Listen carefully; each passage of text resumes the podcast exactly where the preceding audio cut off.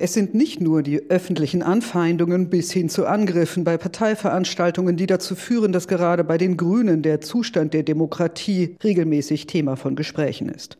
Das Motto ihrer Fraktionsklausur Zusammen für unsere Demokratie verstehen die in Leipzig versammelten Abgeordneten denn auch zum Teil ganz wörtlich, wenn sie auf der Suche nach Lehren auch für Deutschland mit Fachleuten diskutieren, wie in Polen Jungwähler für einen offenen Parlamentarismus gewonnen werden oder wie der gesellschaftliche Zusammenhalt gestärkt werden kann.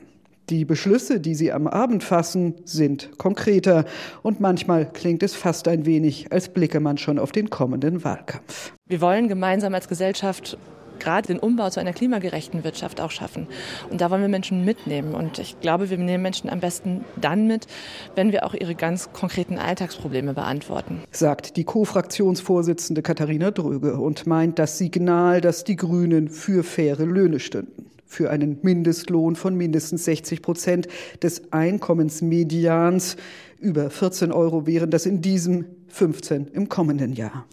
Das wäre ein Systemwechsel weg von der Vereinbarung durch die Tarifpartner. Durchsetzbar in der Koalition ist es nicht. Aber, so dröge, wir sind in der Startzeit des Mindestlohns zu niedrig eingestiegen und haben damit die Lohnzuwächse erstmal so nicht geschafft, wie wir uns das gewünscht hätten. Und es gibt auf europäischer Ebene auch eine Richtlinie, die genau das auch vorschlägt, dass man sich daran orientiert, dass es am Ende eine Frage von fairer Teilhabe. Noch deutlicher formuliert ist der Haushaltspolitiker Lukas Banaschak.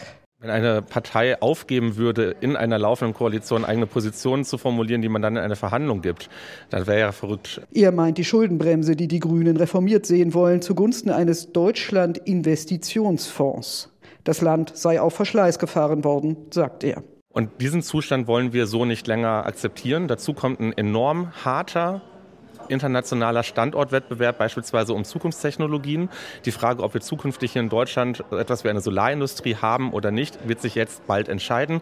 Die Frage, ob wir noch eine Stahl-, eine Chemieindustrie in Deutschland haben, wird sich sehr bald entscheiden. Wir werden über die nächsten Jahre in Größenordnung von mehreren hundert Milliarden Euro investieren müssen. Ergänzt Fraktionsvize Andreas Audretsch. Wobei mit Investitionen nicht nur Brücken und Industrie gemeint sind, sondern auch zum Beispiel Schulen. Katharina Dröge. Wenn wir es schaffen würden, einen Deutschland-Investitionsfonds für Bund, Länder und Kommunen zu machen, indem wir die Schuldenbremse reformieren, dann würden wir einen Teil für Investitionen in Kommunen auch reservieren, um Kommunen damit besser unterstützen zu können.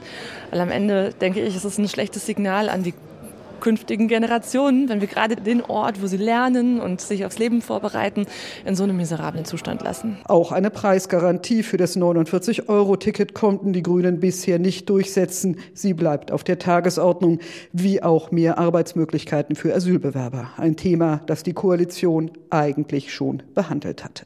Andreas Audretsch. Wir wollen so viel wie möglich jetzt umsetzen und äh, je schneller wir Menschen auch zu den Unternehmen bringen, die dort arbeiten können, desto besser ist das für die Unternehmen. Große Pläne für eine nicht mehr gar so lange Legislaturperiode.